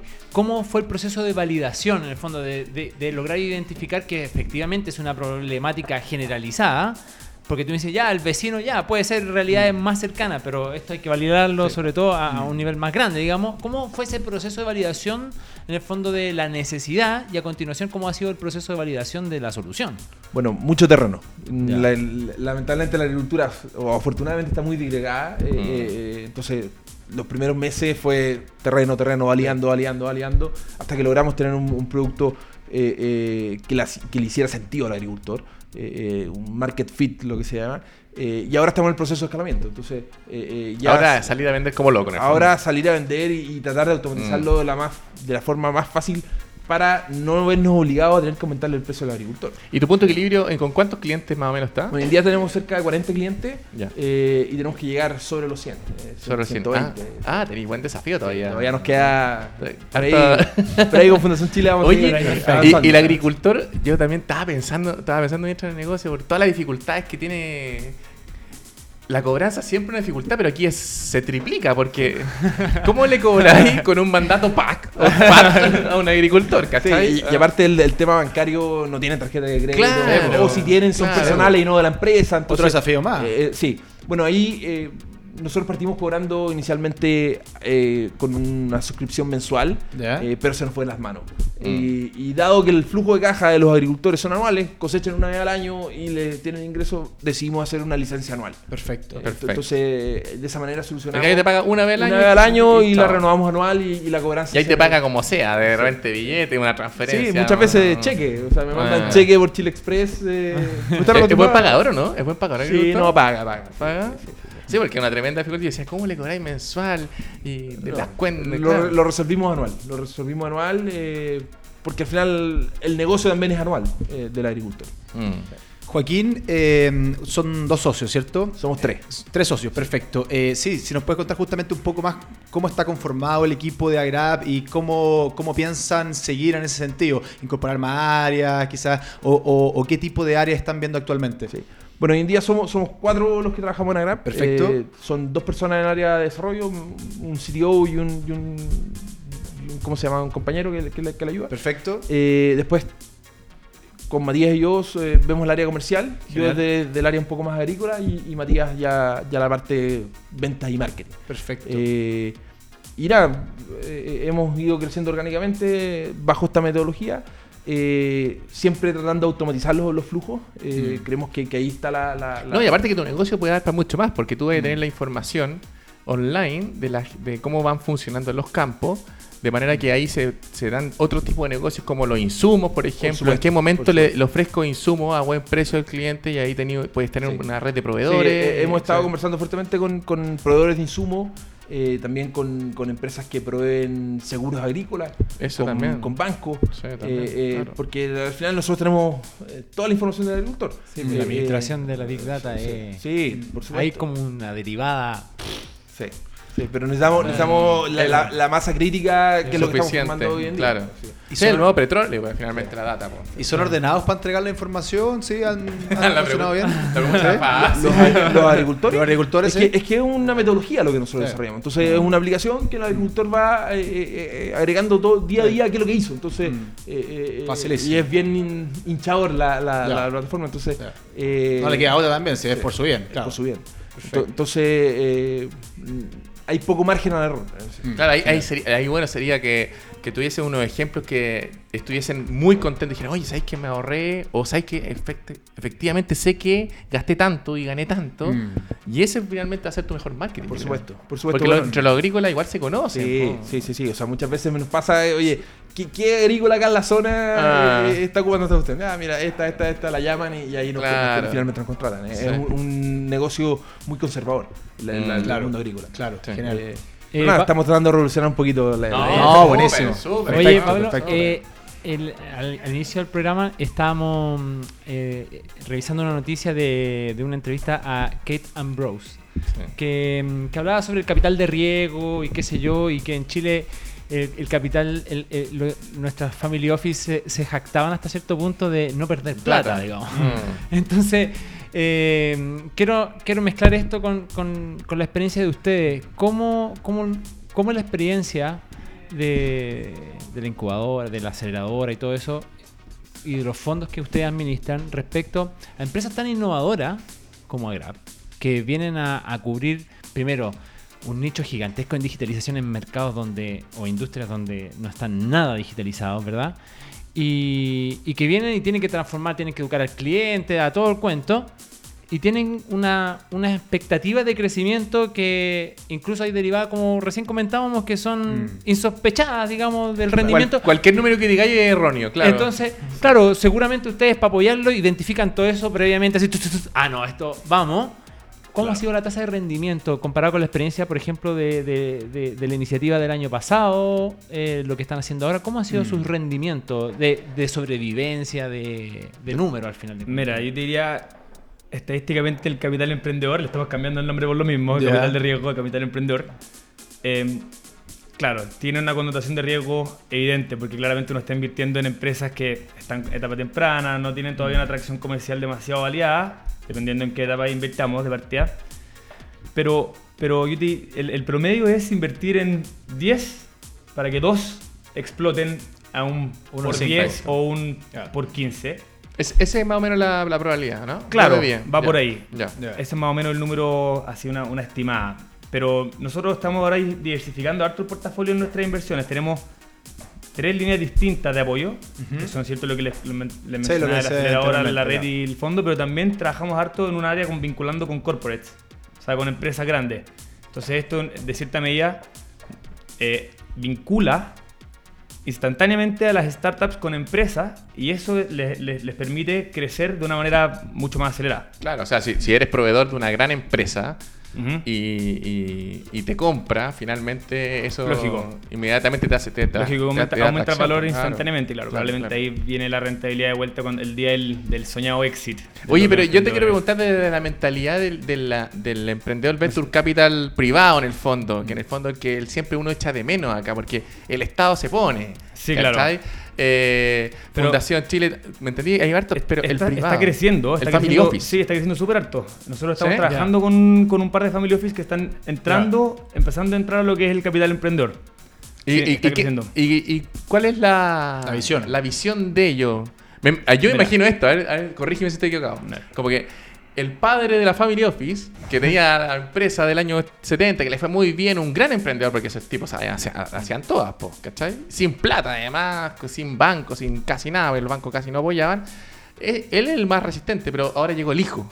Claro. Yo me imagino esto, como que llegó el hijo, 30 años, y él quiere... quiere Sí, hacer claro. O sea, si uno mira internacionalmente, las empresas más valiosas actualmente son Amazon, Google, Facebook. Son empresas que hace 10 años no existían. Claro. Claro. O sea, hay una tendencia mundial y que se está empezando a reconocer en, en Chile. Mm. De todas maneras. Claro, yo igual creo que están viendo en el fondo que la vinculación con startups es el camino. Y eso lo estamos viendo cada vez más y lo hemos comentado justamente acá en Noticias. Walmart lo entiende. Y, y está pasando que muchas empresas, claro, las empresas que no logran adaptar la innovación rápidamente a sus procesos están quedando fuera. Mm. Claro. Entonces, están todos muy Sí. alertas a estar atentos a Pero hay una disyuntiva que yo, yo no sé si comparten ustedes conmigo esto. Hay una disyuntiva porque por un lado uno lo que quiere es que haya más competencia en cada industria, por lo tanto que haya más actores, más players, ¿cierto? Claro. Pero está pasando todo al revés, que finalmente los big tech se- están en todas las industrias hoy día. Porque ya Amazon no es solamente un Ah, e-commerce, no, Sí, sino también está metido pasan- en hasta en la industria de diversión, en la televisión, eh, Facebook compró WhatsApp, o sea, ¿qué va a pasar finalmente? ¿O van a haber grandes actores con muchas em- que son dueños de muchas industrias o finalmente van a haber realmente competencia? Yo, por ejemplo, el caso de Amazon lo veo harto como una plataforma que incluso fomenta y permite nuevas innovaciones. O sea, con todo lo que es Amazon Web Service, de tener estos servidores remotos. Es, es- es más que nada eso. Yo creo que, claro, eventualmente el sueño de cualquier startup es que Amazon se interese y te compre. Y efectivamente lo manejaría Amazon al final, pero, pero el proceso es súper... Yo diría que son herramientas más que, que como que fuera un tema monopólico. Sí, porque finalmente todo esto también se construye, en Chile se construye todo lo que es el emprendimiento, innovación por varias razones, pero una de las razones es justamente que existieran más players con el sistema que teníamos nosotros económico en Chile, de manera que el- la industria finalmente eh, produzca lo que tenga que producir, que finalmente que, que- que exista más, mayor competencia significa que los clientes finales son los más los mayores beneficiados, etcétera, etcétera. Pero si te empiezan a comprar todo, finalmente igual van a haber los cuatro o los cinco grandes. Yo siempre me he pensado qué va a pasar en, en- en- en algún momento con eso, ¿cachai?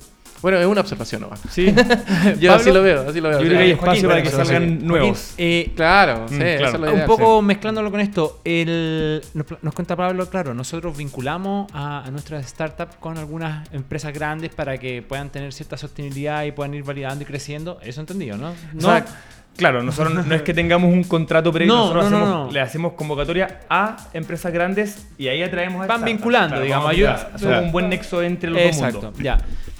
Pero, y lo que vemos hoy día es que grandes empresas, eh, porque son verdaderos mamut, necesitan asociarse hoy día con startups porque para ir incorporando procesos de innovación que internamente no son capaces de, de procesar. Ese sentido de urgencia que uno ve en alguna industria que eh, como la industria del seguro eh, o inmobiliario, qué sé yo, uno lo ve, eso uno lo sabe, los bancos, sabe que están desesperados y están vinculándose con startups todo el día. Ese nivel de urgencia en el ámbito agrícola, Lamentablemente mm, no lo hemos visto así que, oye, necesito subir- subirme al carro de... Hay, actores bastante establecidos, eh, el, el- el- el cliente también es bastante conservador, entonces eh, la digitalización de la agricultura, por ejemplo en el área comercial, está muy en pañales. Eh, eh, hay, hay un tremendo desafío que, que las empresas no, no, no la están asumiendo. Pero es algo, es cosa de tiempo, o sea, no, no, no, no, yo no tengo miedo que... No, de todas maneras. Y, y- y obviamente nosotros la posición que estamos innovando, estamos emprendiendo, trabajando con agricultores, ya entendemos la lógica eh, de cómo funciona eh, eh, la agricultura, cómo funciona el agricultor. eh, estamos mucho mejor posicionados que cualquier otra empresa en el mundo digital. Eh, entonces, es una oportunidad que nosotros vemos. No, y va a suceder porque hace cinco años atrás habían industrias que no estaban. yo estoy en la industria aseguradora, por ejemplo, y yo hablar a las compañías de seguro y todos me dicen, ¿me, me estás hablando? Ya, qué, qué rico tomar un café contigo, nada más. Y hoy día están todos desesperados buscando dónde, dónde vincularse, ¿me entendió, no? Hace cinco años, cuatro años atrás, cuatro años atrás. En la banca también, yo me acuerdo que la banca les puso, los taponeó a cumplo cuánto tiempo. Y Claro. ahora ya entendieron que, Sí, o sea, que yo- tienen que ir al revés, ¿cachai? Yo creo que este tipo de startups así innovadoras son van creando un poco necesidades. O sea, cuando, cuando un agrónomo se da cuenta del valor que le agrega Grab, el día de mañana no va a querer operar sin tener una herramienta de ese estilo. Es que hay- se agranda la torta finalmente. Exacto. No es que vaya a la misma torta. Y- Claro. Y, es lo que nosotros tratamos de, de- de- de- de- de transmitir a nuestros emprendedores. Como, no vayáis a pelear con los grandotes. Claro. po. Anda a armar tu mercado para todo. todo. Claro, hay mercado para todo. Bus- busca el, el nicho donde tú puedas crear la torta, que es lo que estás haciendo tú. Joaquín, ¿y la conectividad? ¿Cómo está la conectividad en nuestro país? En el mundo rural, bueno, nosotros por algo creamos la, la aplicación que funciona Sí. offline. Eh, nada, no muy buena. Hay sectores que son mejores que otros, pero, pero siempre hay, el- normalmente en los campos hay un sector donde hay internet o tienen wifi. eh, eh, eh, de alguna forma el agricultor se la arregla. O sea, no, no es que esté desconectado. O sea, Claro. tiene WhatsApp, tiene, manda un mail, hace transferencias ¿Hay, bancarias. o sea, hay pensado en entrar a industria, no? Por ejemplo, Sí, que también sí, que sí. estén un poco eh, como despojadas. El, el- por ejemplo, hemos tenido conversaciones con, con parte de ganadería, eh, que son muchas veces están muy relacionados. Hay agricultores que tienen ganadería y agricultura al mismo tiempo, entonces eh, eh, es como la- lo lógico seguir, pero queremos primero consolidarnos. y la, mine- claro. la pequeña minería también, yo creo. También en la construcción también, La eh, construcción, eh, es, claro. bastante similar los procesos. Al final nosotros trabajamos en base a labores, labores, insumos, Mm. trabajadores, maquinaria, entonces y con eso ir calculando cuánto uno lleva gastado. Entonces, Oye, Joaquín, ¿y, y cómo ha sido esto, esto de emprender eh, para ti? Eh, ¿Cómo ha sido este proceso en comparación a, a lo que anteriormente estaba, estabas viviendo? ¿Qué fue lo que más sufriste en el fondo? el bolsillo. claro. La comodidad, la comodidad de la empresa familiar. La, la ah, comodidad del sueldo a fin de mes eh, Claro. eh, eh, es duro, es duro. eh. Además estáis casados, por lo que Sí, así que sí, sí, no sí, se hace tan fácil. Y, y viene un hijo en camino. Ah. Hay que apurar al graf. Claro, Así que no, nada, eh, es complicado al principio partir. Mm. eh, obviamente el apoyo familiar es, eh, fundamental. Eh, y nada, pues hay que echarle para adelante, conseguirse lucas. Eh, nosotros hemos, hemos conseguido un par de fondos para poder echar a andar la idea de variarla.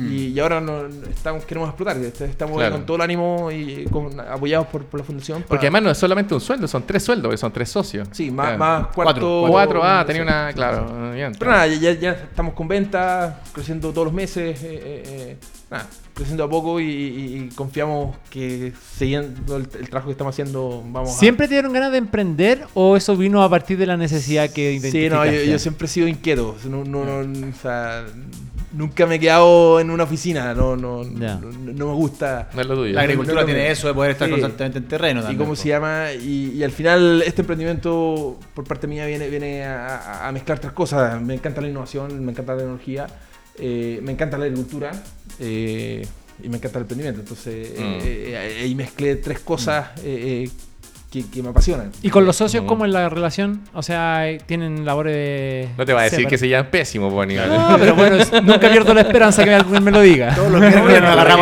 En esta etapa, por lo menos, ojalá que no. Eh, eh, es fundamental tener una buena comunicación. eh, cada uno tiene sus tareas bien claras. eh, trabajamos, bueno, me imagino que deben saber, con, con metodología ágil de desarrollo.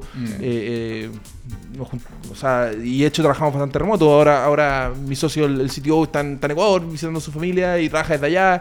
Eh, yo de repente me voy para el sur a visitar agricultores. Pero siempre tiene que haber uno que manda, ¿no? Sí, sí, Claro, por supuesto, pero, pero, pero una relación bastante horizontal. eh, Sí. como los, los tres somos jóvenes, no, no, no, o sea, ¿Cómo llegaron a, la- a asociarse juntos? ¿Son amigos? No, no, o sea, ahora sí, Sí. pero, pero en su inicio, de hecho, con el sitio nos conocimos mm, por una red social de, de, de- ¿En serio? de tecnología, sí. Mira que bien. Eh, y se contactó conmigo y me interesa lo que estoy haciendo, me encanta la- hacer tecnología en, en- en agricultura, él ya desarrollando 10 años software, eh, me vino anillo al dedo, después Matías partió con nosotros como practicante eh, y tenía toda su beta comercial. ¿Te suena conocido, Fernando? Eh, y nada, pues lo metimos al equipo y, y- y- Cosas que pasan, ¿verdad? y el otro desarrollador Ah. eh, también como practicante. y- Oye, ¿cuántos actores más o menos? Ya es la última pregunta. Yo sé que Por estamos. favor, por favor. desesperado. ¿Cu- Estamos oh, el ecosistema de. Aníbal quiere dar muchas recomendaciones, ¿no? pero bueno, Sí. ahí vemos. No, pero ¿cuántos emprendedores están en la agricultura hoy día tratando de innovar? Chuta, yo creo. ¿Poco No, sí, no somos tantos. ¿no? O sea, comparado con otras industrias, eh, no es una industria que tenga 200 emprendimientos de ninguna manera. No sé, con suerte debemos ser 30, 40, Ya. sí, ya, ya con ventas y con productos validados. Mm. eh, En toda índole. En ¿Tenéis toda competencia, índole. no? ¿Tenéis competencia? Sí, tengo un par de competencias eh, afuera y acá. eh, Pero en cierta manera es bueno porque me valía la Obvio, necesidad. que sí. Me valían que, que es una necesidad, cada uno con sus características y, y- y- y apunta a diferentes segmentos. O sea, competidor así directo, directo no- realmente no tenemos en, Chile. Eh, y nada, pero mercado hay para todo. O sea, mercado hay para todo y, y en No, sentido. la no- competencia no hay que hacer el Sí, kit. o sea, hoy en día mi principal competencia es, es Excel. Es- que es una gran competencia. Microsoft. sí. Claro, gran es menor. No es menor, no es menor. Más que agradecidos, señores, eh, porque hayan estado acá hoy día en Conectar en nuestro programa número 25. Ya Muchas van a gracias seis meses gracias de, invitación. Un placer, la verdad. De verdad, felices de que hayan estado acá, de haber conocido más de Agrap y esta revolución en la industria agro. Yo te voy a llevar con los seguros. Eh, Claro, y todos los em- Saquemos, emprendedores saquemos, que saquemos. estén viendo el programa invitadísimos a postular. Eso, de la eso, página web. eso, eso. Repite la 20 página web. hasta el 29 de septiembre. El, el sitio web es, es inventingthefuture2019.com. perfecto. Así que ya lo saben, agradecidos a los dos. Y no se vayan, no se vayan, porque nosotros tenemos una sección regalona en Conectaram, la cual se llama El contenido de la semana. A cargo, por supuesto, de nuestro panelista Aníbal Sepúlveda, un incansable lector, veedor de series, películas, etcétera Y un, fo- más. un fome, digamos. Hoy día, Siempre me diría, y hoy día hicimos una variación. ¿Sabe y qué? tenemos, Lo- tenemos más de una recomendación. Los dejo a usted. es en privado, en privado, en privado lo retan porque me hace ¿Ah, este sí? bullying. Ah. Me hace este bullying. ¿Ah? es que no sé qué más Pero decir. mira. Pero miren, pero miren, miren, miren. ¿Cuál es el contenido Hoy de la día, semana? hoy día tenemos tres recomendaciones. Tres. Tres. Vamos con la primera. O sea, no, son dos recomendaciones y una petición. en. Ah, mira. Mira, la primera va a ser la petición. Nosotros tenemos, hemos hecho seguimiento a un emprendimiento hace un tiempo que es la eh, panadería Macarrón. Así ¿Ya? es, con Jorge De Martínez del Jorge Oro. Martínez del Oro. Estuvo acá en Conecta. Con su señora Javiera Cordero. Ya. ¿ya? Eh, tenemos Conectar Gana la calle pendiente. La próxima semana Con Jorge. va absolutamente. No, pero cuenta la verdad que nos pasó. Sí, la verdad es que lo habíamos hecho y se borró un material. Y el editor estaba desesperado y dijimos, ¿sabes qué? Vamos a salir a la calle de nuevo a, hacer, a regrabarlo porque fue un desastre. Cosas que pasan. Cosas que ocurren comimos, en la todo, vida, nos comimos todo de el pan todo. de Jorge. Nos comimos pan, todo lo pasamos súper bien y después llegamos emborrachados de pan Mira, mira. y no ¿De estaba el material. Así que, pero, ¿qué es lo que, cuál es la petición? Ya. Participaron de la selección nacional de pyme y fueron seleccionados para votar por ellos. Mira. Así mira. que selección nacional de pymes.cl Ya. buscan a Macarrón y votan por ellos. Oye, voy a aprovechar de mandar un saludo a José Antonio Carreño de Cercotec, que me acaba de mandar un WhatsApp. Y me dice, Perfecto. oye, estoy viéndolo, mándame un saludo desde Cercotec. Un saludo para José Antonio José entonces. Antonio. Así que eso, eso es lo primero. me debí, me debí una- un café de José Antonio, me dejaste pagándolo otra vez. Chuta, ya, empezamos con problemas. Sí. Oye, la segunda recomendación. Segunda Y recomendación. esta sí que es contenido. A ver. Un clásico de ayer y hoy, Me suena conocido. Bach Santiago, pero este es el número 12 ya. ¿Ya? Por lo mismo me suena conocido. Sí, por eso. Siempre me... Son, yo le digo, son tres o cuatro cantatas nuevas Mm. que no se escucharon ni en el 11, ni en el 10, ni en el 9 y así. Así que este domingo a las 5 y media de tarde comienza Perfecto. el conversatorio. Eh, van tres cantatas de Bach eh, en la iglesia luterana del Redentor y en Lota entre Suecia y los Leones. ¿ya? Perfecto. Así Ya lo que- saben entonces todos los interesados Exacto. también. Y, Back Santiago. y el contenido de la semana ya más duro, que es una recomendación. Lo cediste, cediste en la no lo voy a hacer yo, señores, lo va a hacer don Diego Adolfo. A ver. Y Oye. le cambiamos la música. A ver, a ver, a ver. Oye, Gracias. to- todos me están mandando WhatsApp. Y ahora Álvaro me dice, mándame un saludo a mí también y a todo mi equipo. Álvaro López, mi socio, y todo el equipo que estamos en cierre de mes, así que a vender, a vender. ya, oye, no, yo me quise... me puso esta música, Max. Está buena, está buena. Este libro lo leí cuando era empleado, el Ya. 2015, Ya. y fue una de las cosas que me, que me motivó para poder emprender.